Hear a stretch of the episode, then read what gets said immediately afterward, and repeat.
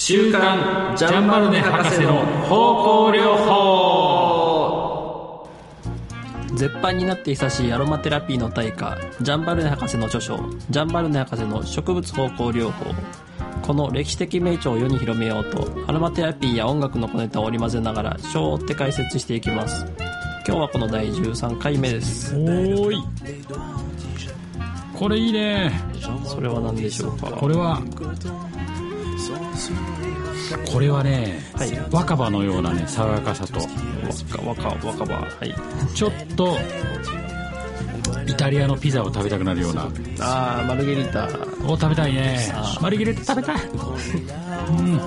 うん。いいねこれ。ハーブとしても代表選手。あーはまあハーブ、うんローズマリーとかに次ぐ、おおかな。ですね。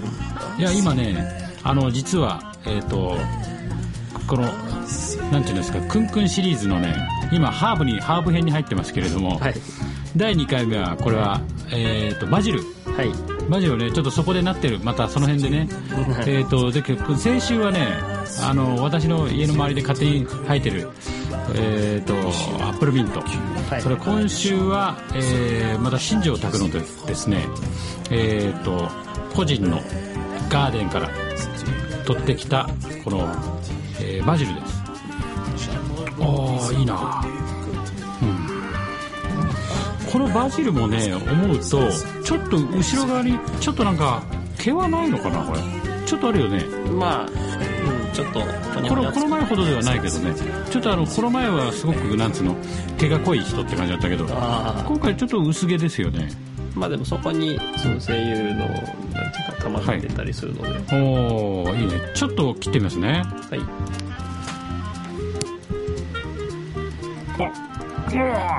切ると切る切ったら切ったでまた植物のなんかこう生命エキスみたいなのがガツンと入ってくるね。まあきそこで揮発し始めますからね。おおこのさあの葉っぱ切るまではですねそんなにあれですよね、あのなんつうの苦み走ったり香りってなかったんだけど切った途端にこうクッとなんかね植物のなんか生き様みたいなはい。そういうのが来ますね。で今なんか持ってきましたね。これがバジルの精油の方です。おじゃあこれもちょっと合わせてはい、ちょっと嗅ぎ比べしてみましょうか、はい、エッセンシャルオイルです。ちょっと全然違う感じの。あこれ全然違うよ。うなんかもっと酸っぱみっていうかさん、うん、香りの中にこう、うん、ちょっとカツンとすなんつうの脳脳脳髄に行くような香りがちょっとありますね、あすごいこれ。これあれだね。あのこのバジルの精油もなんか料理とかに使えるのかな、まあ、料理にはいやあ全然んまないか。風味が違うので。ち違いますよね全然ね。使う以前に風味が違う違うね。これはこれ精油になっちゃうとどういうものに使ったりするの？うんまあう皮膚あえーなんていうかはい。肌のこの、うん。老化というかですね。老化？へえ老化を防ぐというかですね、う。ん、そういったのも。ほう。うん。これちょっともう一回比べてみますね。書き比べ、こ横にあるのは本物。本物っていうかまあ、まあまあまあ。外でちぎってって、うん。あやっぱこれはバジルだね。うん。うん。やっぱあのナポリ行きたくなるもん。うん。うんああマルゲリータ食べたいな。こっちは？うわーこれちょっとやっぱすごいね。匂いがキュッと詰まった感じだね、そうそうそ精油の方は、うん。あでもなんか老化はねあのなんかこう促進はしないわ。老化のなんつうの、う、うん。まあ、あの若葉の匂い止めてくれるようなうんうん。感じはしますね、どんな感じか分かんないけど、なるほどえー、と今日はバジルで始めてみました。はいまあ、この匂いの違いっていうのもちょっと今日やるとこにちょっとは関係してくるそうですか。思うので。わかりました、あのね先週先々週ぐらいから実はもうエッセンス入門ずっと入ってるんですよね、はいはい。これ先週はエッセンスのえっ、とこのそれぞれの種類によってねやったんですけど、その前にねちょっと久しぶりにね。1週ぐらいのんびり過ごして、はい。えー先週もあ久しぶり初期のことを思い出してあはっはって懐かしいなこのテンポ感なんて思ってやってたんですけど あまたすごいことがね、はい。決まっちゃいました。はい。実は。はい。実は。あの高山林太郎先生のはい。講演会をはい。沖縄でやることになりました。はい。えー、果たして僕たちがお願いしていいのかなっていうね、はい。ちょっと戸惑いもあったもんですから、高山先生は呼ぶっていう頭に全然いたなかった全然なかっですからね。たもう僕たちはある意味ラジオ、ラジオフレンドでもうだいぶね、満足してたんで、ラジオフレンドで、いや、ここまでお話しいただけるんだったらもう最高だみたいな感じだったんだけど、まあでも確かにその伝えなきゃいけないことがあるっていうのはもそうね、うよくよくはい。あのまあねあの沖縄のあのなんていうか寿命統計とかを いろいろ聞きながらやるとあ確かにその通りだっていうはい。何ですかこれこれですよ。あやる場所。やる場所ね。あ はいああのいろいろ探してもう8月下旬にね、やはいやるって決めて大変だったんだけど、い、ろんな場所を探してもうそれこそいっぱい探してさなんとね沖縄船員会館っていうお船員大和大和このドラマチックなあテーマに乗せてもしかしたら高山先生が 登場するかもしれない。あなるほど。というね、えーすごい展開がまた生まれてきました。なるほどはい、だからこういうですね何がどうなって今後ね、そのものが作られていくかっていうのもねまたブログやら何やら、い。えーこちらの方でも逐一ですね、はい。えーこんなふうになったよなんてね報告しながらまた方を進めていきたいとはいいうふうに考えております。はいはいじゃあまあそんなこんなでまた行きましょうかね。あはい。またこういう。一応ですねあの、はい8月24日と25日に、はいえーっと沖縄の方で高山先生のお講演会をやるということが、えー決まっておりますので、はいえーっとお時間の許す方はちょっと開けておいて。場所はですね、沖縄繊維会館です。はいこれです。はい遥かなる宇宙。とか言って始まるわけですよ。まあまああるある種の宇宙がそうそう宇宙。高山宇宙が始まるのかそこ、はい。はい。だからコココズミックワールドがね、はい。コズコズミックブルースですよ、はい。あれだけに。ジャニス・ジョプリン。ああなるほど、そういうことで始まりますからね、はい。ええ。じゃあ行きましょうか、ねはい。こういうね一個一個ねみんなご説明が入るとまた僕のね喋りもちょっとスピードアップしなきゃいけないのでなるほど。頑張っていきましょう。はい。えーっとね47ページの後半からいきましょうね、はい。エッセンス類はアルコールエーテル不可う不揮発性油には可用だからいいのかな、うん。かはい。可用だが水には溶けない。ただしその香りは水にも移るってこれ面白いね、うん。うん。だから溶けないんだけど水には移るっていうさ、えー、あまあまあそうそういうことですよね、うん、でなんかほらホホバ油とかさ入れてね、はいはい。そうすると溶けやすくなるんだけどっていうこういう。そうそうそうだけど水には溶けませんと、まあまあホホバも、えーワックスなんで油ではないんですが、まあ。あそうなんですか、はいあのーまあまあまあ、ん。油としていいと思います。出してはいるけれども、基本的にはワックスなんですね、うん。で、えー沸点はね160度とか240度らしいんですよ。ここに書いてあるとね、結構高いですよね。まあそうですだからよ、お湯とお湯とか水とかに一緒に入れてもブチャブチャブチャブチャブチャってやっても、水がジャバジャバジャバってなってるように見えてる。これは全然沸騰してないってことだよね。100度ぐらいじゃね。まあふそうまあそうですね。うん、うんなるほど、まあ気圧はしてるのでその、うんうん。えーっと要するにこの取れ精油として取れた時点でこう、また分子が大きくなっていたりするので、なるほど。はい、あのひあー冷える段階とか蒸発中とかで、うんまあ、元の、S えー化学物質はあ沸点は、まあ、水蒸気蒸留で飛ぶようなぐらいだけど、うん。まあ、そその結果のエッセンス類はちょっと沸点が160240とか、あそんなもんになるよっていうことですよね。なるほどね。結構だから思ったよりも高いんだよね。うん、なるほど、うん、エッセンス類は油脂類溶土および硫黄を溶解する。へえ、また一部の塩類を還元するとかあるよ。塩、まあ、なんていうのかな、うん。中中和されたものを塩というのでそれを還元するっていうことですね。中和されたもの。あ塩類っていうのはソルトじゃないの？これ。あソルトじゃなくって、うん。えっとた例えば水酸化ナトリウムとはい。塩酸を入れると,、うん。えっとそこからあの水ができてえーっと NaCl っていうその、塩ができるうんうん。わけじゃないですか、えーっと塩っていうかナトリウム塩、なんていうのかな、うん。あの要するに中和してそうなるわけですよ。なるほど。そういった感じでその酸とアルカリで、えーあ石鹸も塩なんですよ、結構いろんな力があるんですよね。そうですね。ね。エッセンス類が一般に植物体のな中にすでに存在している、まあそうですね。しかし油水があってその直接作用との相互作用を通じて初めて生まれるエッセンスもある。これどういうことだ？まあ、この湯水があってっていう部分は、その水蒸気蒸留をする過程で生まれてくる生まれてくるものがある。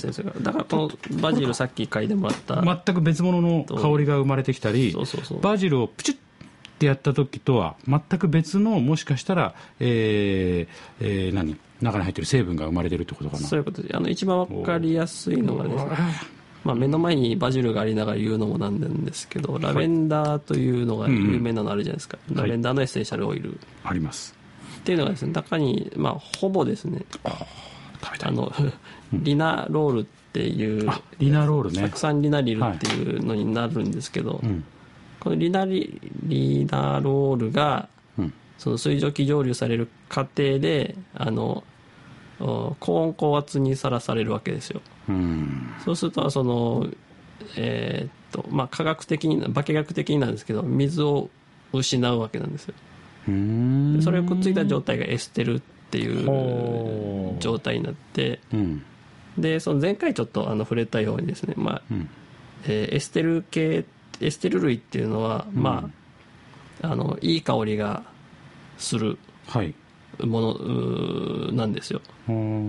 でまあそれ自体はその今言ったようにこうあの水を失ってできるものになってくるんですよ。あじゃあその構成やくっついたものによって要素が変わってくるってことなの？か変わるしだからラベンダーの分になるとサクサリナルによって香りが良くなるっていううん。ことが言えるわけなんですよ。なるほどねある意味あれなのかな？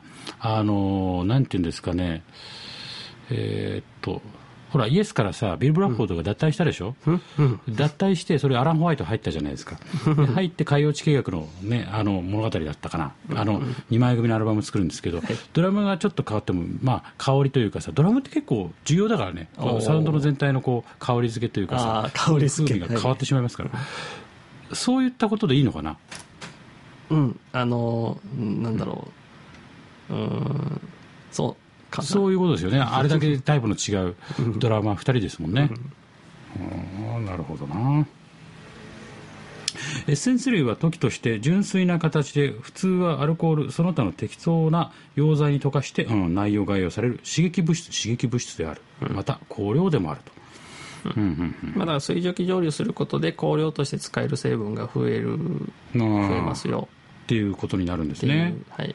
うん、で前にも述べたようにいろいろなやり方でえー調整される。時には植物の単純な圧搾これ今言う圧搾法とかいうやつでいいのかな？考え方としては。うです。えー時には植物に刻み目を入れることにより、えーギアナのローレルボルネオの硫酸小脳流動あ流動小脳あの、まあ、フランキンセンスとかもそうです。ああそうかそうか。樹脂を取り。ああああいう樹脂を取ってきてバコってえっ、となんかで斧かなんかでキュッてやってブチャブチャブチャブチャって垂れてくるっていうイメージなのかなこれ。のまあそれをそのまあそれはまあフランキンセンスとかの場合はその樹脂をもう一回水蒸気蒸するはいするわけなんですけどまあその幹に傷をつけてそのまま出てくるそのうん樹液がそのままエッセンシャルオイルとして使えエッセンスとして使えるものもある。ものもあると。あそれがこの刻み目を入れることってことなのね。そうそうそう。へえまた時には、えー熱を加えて他の産物から分離することによって作られる。熱を比べて他の産物から分離する。他の産物から分離すること。これ水蒸気蒸留法ってことだよね。熱を加えて分離するっていうイメージもんね。そうそうで例で出てるターペンタインっていうのは、うん。テルペンテルペン油はい。油で松ヤニを水蒸気蒸留したエッセンスですよね。なるほどね。あの、えー美術家の方は、もしかすると馴染みがあるかもしれない。あどうしてですか？あの絵の具を溶かすものとしてテルペン油テルペン油。あ油絵の具？そうそうそうそうああはいはいはいはい。溶かすやつで、まあ多分自然のやつは今高いと思うので合成が今使われてるとは思うんですけど、まあそういうのも昔から使われていてそういう美術方面にも、えー活躍中ということで。活躍中、うん。絶賛活躍中なわけですねそうそうそうこういうところでも。はあなるほど、うん非常に多くあることだが植物の量に対してああこれね抽出される精油の量が極めて少なかったり、ん。精油がそれを含んでいる植物体から離れがたく結合していたりする場合には植物体を水蒸気蒸留する必要がある。まあこの部分ですよね、うんであれでしょ？なんかほらラベンダーはね、えー1キロぐらいから結構取れるけどバラは40キロぐらい用意しなきゃなんか取れないとか。まあバラじゃなかったっっていうけかトンですよね。ああトンレベルじゃないとこう満足のいく量が取れない。そうそうそう。と言われてますよね、うん、ですよね、うん、ちょっとここでねいくつか水蒸気蒸留のことが。へえあこれこれ。しかしこの時にできた水をさらに新しい多量の材料とともに蒸留する必要がある。こうしないと相当な量のエッセンスが失われてしまう。うんえー精油の大部分は水より軽い。ああはいはい。水浮くからね。まあえーっと分離するっていう意味では、はい。あの浮いても自然でも一緒なんですけど、はい。要するにささっき出てきたように水に溶けないうん。わけなんで,、でそれが、えー比重がさっきあの0.759から1.96っていうことなんでうん。比重が軽ければ浮くわけですよ。なるほど。比重が重ければ、はい。えー水の下に沈んでいく。うん。ということなんででも大部分は水より軽いよってことなんですよ、なるほどね。うんうんうんうん。というわけなんですよ。っていうことですね。で精油は大半は液体だが固体をなすものもある。あなんかベトベトしてるのあるもんねたまに。そういうことかな。粘着質な。のもあるしなんだっけえーとミルラとか。ああの安息香ベンゾイン、うんとかもちょっとベトベトしてるっていう、うんでその構造が非常にはっきりしている、うん。えー一部のエッセンスは、えー化学的に合成される。しかし合成エッセンスで得た結果が自然の精油の効果に、えー比較できないと考えられる理由は多々ある。試験をしてみればこのことが裏付けられる、うん。あさっきはよく出てきますけどラベンダーがその例ですよ。ああこれ高山先生も言ってましたよね、うん。なんかあのその、えー、と代表的な2つ混ぜても、同じにはならん？ならない違うんだよ、うん。ね。ななんないのにやったらダメだ。うん。ね。言いますからね、はい。えー自然の、えー全体的なエッセンスはそれを構成する主要成分よりももっと薬理効果が高いのである。これさこれでも話聞いてて面白いなと思ったのが、これまあ高山先生のお話だったんですけど、はい。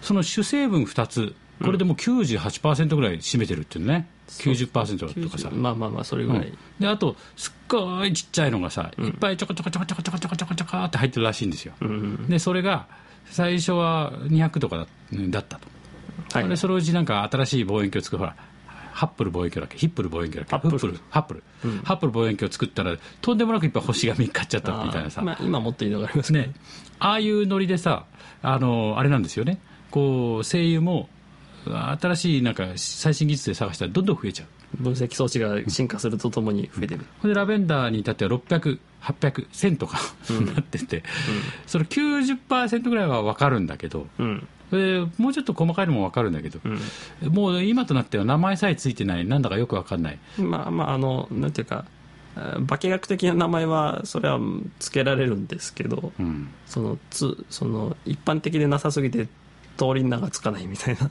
やっぱ宇宙の世界なんですかね。そう、そうそう。宇宙。戦艦ヤマト。ねこの宇宙の世界です、やっぱそう考えると、アロマテラピーと宇宙ってやっぱ、ちょっとコスミックワールドって近いものがあるかもしれないですね、だからその、まあ。ミクロとマクロじゃないけどさ、その、うんまあまあ。の全体のパイがすごい大きくなったのが宇宙みたいなさ、うん。それでそれのパイがキュッキュッってこう狭められてるのってなんかこう声優の中にこの宇宙感みたいのがさ感じられるっていうか、うん、まあ電気技術でもミクロなそう考えたわけですからね、ううんん、なんかそういう世界を感じますよね、はい。うん、そうなんだよね。まあ、相乗効果を上げるのがこれはまたうん。そのまあセメントとかもそうじゃないですか。なんかよくわかんないけど混ぜたら固まるんだよ。っていういまだに解明されない原理があって。ー。あそうなの？いまだわからないの？ああいうのって。セメントってまだつ固まり方わかんないんじゃあそうなの？あんなみんなうわーセメントってやってるけど、うんなんか混ぜたら固まるよなんでこんなに固まるのかね。そうそうだわからからんさーって言いながらこうバンバン作ってるの家とかいろんなものそれだしあのへローマ時代のセメントの作り方って、うん。あのつ技術が失われててあそこまで硬いセメントまだ作れないんですよ確か。あそうなの？多分そうだったと思います。面白いね。だから昔の人が技術要するにセメントの面では技術が上だったと。あ上だったというこあそれとが面白いな。確かありましたよ。これどっかの間違ってたらちょっと後の方でもちょっと出てくるんだけど僕すごい面白いなと思ったのが、うん。このちょっと後の方で出るんだけど、はい。人間はそう一般に自分が目にするものは時代自分の時代になって初めてできたものだと思い込みがちみたいなさ、うんそうそうそう。この辺も深いね。だからセメントもそうだけど過去の人のやってたことが全てが全て古いわけじゃないっていうかさ、はいはね、その時に実は最新技術を誇ってたものも実はそう失われることもあると。うん、だそれってこの植物方向療法の中でも言えるもんね、そうそうそうそう。はい、あの過去に、えーこうジャンバルネ博士とか見つけたものだからといって、果たしてそれが、えー現代に通用しないものというわけではない、うんうん。むしろそれの基盤作りがここでなされてるとかさ。そうそうそう。その時のこう考え方の方がむしろ進んでたかもしれないとかね、うんうんあるっていうことですよね。はい。はい。はい。あそうだ、えー、とリスナーの方で持ってる方は今49ページまで行きました、はい49ページのはい。ところです。1904年にすでにカスバート・ホールアルバート・ホールですか？カスバート・ホールは、ユーカリの、えーエッセンスの殺菌衝動力はそのエッセンスの主要部分であるユーカリプトールよりもはるかに強力であることを証明している、へえ主成分よりも全然やっぱ相互作用ってこと？そうそうそう。すごいね。あの水で薄ぶれだけでもあの、はい。殺菌力で戦まるんですよああのエタノールルってあるじゃないですか。はい。エタノール水で薄めるだけで？そうそうそう。あ本当に？あの100%のエタノールってはい。いやエタノール100%だから効きそうだって思うじゃないですか、はい。80%ぐらいが一番。あ効くの？そうそう。消消毒はあ。殺菌力が高い。だから水で薄めるだけでもそういったことが起こる。面白いね。ましてや他の成分と組み合わせてはあ。こういった繊維になってるとしたら、はい。まあ、なおさらのことそういうことが起こるそういうことが起こるってことなんですか、いやーこれ面白いよ。だからそういういろいろなものの相互作用っていう意味ではさあの精油のやっぱ自然界のものの中で、うん。植物から取られた方向療法あ植物から取られたあのー精油っはい。ていうものの中にはそういうなんか相互作用やっぱコズミックワールド的なこう相互作用する 世界がそこにあるってことだね。そうそうそうジャニス・ジョプリンの世界が。そうそうそうだから高山先生はジャニス・ジョプリン評価してるのかな？のかな？ちょっとわからないですけどなるほど。あのそれでね1919年に M ユエールはこう書いてある。はい。続きます、うん。何らかの植物の樹液を分析して樹液体ね液体を、うんはい。その存在が明らかになった主要な化学的成分群をただ並べただけではその自然の樹液に比較できる治癒力のある製品を作り出すのは不十分である。はい。やっぱちょっと無理だと、あのそのラベンダーの話もそうですしね、うん。まあ、完全ではない、それをいくら真似てもうん、やっぱり何かどっか、えー不十分、えーうん。完璧にその状態にはならない。高山先生が言ってるので面白かったのが、うん。なんだっけななんかの声優かな時に言ってたんですけどはい。えっ、と、えー血圧？血圧の作用する精油があるんだって、うん名前忘れちゃうんですけどね、うん。その精油ってあの血圧を上げるだけじゃなくて下げる効果もあると。どういうことかというと人間の体の状況に対して、うん。えーその精油が入ってって、うん。あの判断するというのかな？その体に作用するどう作用するかっていうのを、ん。変な言い方なんだけど決める。体が決めてるのかもしれないしね、はいはいそれに対してどう反応するって、それで血圧が調整されるっていうね。だけどそれを、えー、と薬っていう形で考えるとアップ、ダウンしかないからあなるほど。どっちかしかできない、だから同じような成分使ってるんだけど、もう全然結果は違うっていううん。ことをおっしゃってた、うん。まあ、それを本当にここで書いてあるその通りである。なるほど。ということがありましてね、はい。で私気になってこの1919年って調べてみたんです。はい。どういう時代にそういうことが言われてたんだろうか。はい。で調べてみるとね1月の時点で第一次世界大戦終結ってパリ講和条約。ああ1月だったパリはい講和会議開催、開催か、まあそういうことの方向に向かってるんですが、えっ、とねすごいですよこれ。なんかインドであイギリスでインド独立運動あ独立運動とかあったの。制圧されたりとか、シベリア出兵とかさ。ムッソリーニとかがなんか戦士のファッション結成とかさ。結構時代はなんか何よ不穏な方にどんどんどんどん、な方に。うん日本ではもう関東軍ですよ。ああ司令部条約が。すごいよこれ、まあ、1900年代初めぐらいははい、まあかかなり不穏な時代です不よね。穏な時代ですよ、もうやれやれやれっていう感じだよね。そうそうそう。いてもたれの時代ですよね、ここのそうそうそうなんですね。うん。でハンガリー軍とかさ戦っちゃってますよドイツ軍と、ドイツ軍連連合軍とベルサイユ条約を結んだにもかかわらずね、まだやっちゃったりするわけでしょ、ほいでここへ一つね僕はねあっ！っていう事件が一つあったの。おう。おおう。7月7日。おう最近ですね。最近？最近、まあ何十年か前。ですよあ。カルピス販売開始。あおおすごいよね。こんな不穏な世の中の動きの中にカカルピスが販売されていた、うん。あれカルピスなぜにこんな時にカルピスがと思って僕はね、ん。気になってみたんですよ、うん。そしたらカルピスの創業者これ私全然知らなかったんですけど、うん。創業者は僧侶出身。ああはあはあ知ってた、あなんか聞いたことが。うん、三島海運うん。はい。で、えーなんと名付け親は山田耕作、おお。山田耕作なの。うん。それでもう一人ね、えーっと渡辺海局ってこの渡辺海局さんっていう人が、うん。えーっと2人で山田耕作と2人で、これはいいと。うん。あのこの名前にしなさいみたいな、うん。えーっとここだどっかで書いてあった。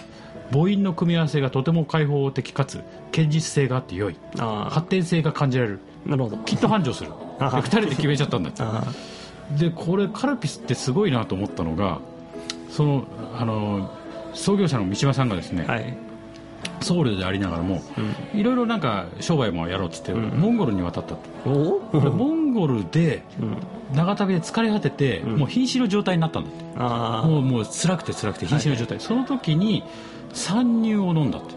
参入。参入モンゴルなんか白い飲み物じゃないかなそれ飲んで、うん体力がみるみる回復したなるほど。いやその時なんかもう化学物質じゃないでしょ、うん。その明らかにモンゴルの人たちが飲んでるもの、もしかしたらその辺の、ね、乳酸菌だからピューって出して これ樹液から斧でバコってやってなん。なんどうやって作ってるか知りませんけどね。あそういうことやって、はい。飲め。うん。だ。うん飲みなさい。ってはい言われてはあううって飲んだらう。ん。あうまい。ってうん言ってだんだんだんだん体が良くなってきた。あで日本に帰ってきて、あのー三島海軍さんはそれまで全然そんな乳酸菌に興味なかったかもしれない、で帰ってきてすいろいろ試すんだけど、ん。なんか乳酸菌でこんなチョコあの、えー、とキャラメル作ってみたりとかいろいろしたんだって、だけど全然、まあ、鳴かず飛ばずというかそこそこ鳴かず飛ばず状態であそこでやっぱりあれあれなんとかできないかっつっうんて生まれたのがカルピスなんだってああなんかあの釈迦のスジャータのエピソードみたいですね。ああやっぱそういうのがあるんだ、うん。だからこの辺のでも1919年に生まれてるってすごくて、でこのここにもつながるじゃないですかなんか。あね。でカルピスはまあどういうふうに今作られてるか私はちょっとわからないけれども、この当時にそういう植物、うん。植物とか乳乳酸乳だからこれは動物性なものなのかな、あまあ発酵させたものでしょうね、うん。ただその自然由来っていう意味ではね、うん。あの何ら手を加えてるっていうさ、うん。化合物そういう保存料が入ってるとかそんなことも絶対ありえないわけです、うん。1919年。その中でこうカルピスを生まれてたっていううん。びっくりしたよ。うん。私びっくりしましてね。ヨーロッパではねドンパチドンパチまだやるぞっていう勢いが血気盛んな頃に、うん。モンゴルに渡った日本人が、うん。そういうものを感じ取ってきたという。なるほど。いやーすごいなと思っておりました。自然の、ね、中に生きてる人の知恵はすごい。すごいですよね。というわけでですね今回、えー、と49ページのはい。真ん中まではい。行きまして。はい。でエンディングはですねあれ？先週あんな景気いいなんかファンクミュージックだったのにどうしたの？また生きていいんだでって、はい。お声がありそうですが、なんかこのエンディングエンディング感が私の中ではなんか最近ヒットするので これで終えたいなと思ってはい。またこっちに戻しました。はい。はい、えー、というわけでですね、はい、また来週に行きたいと、はい、また来週。来週。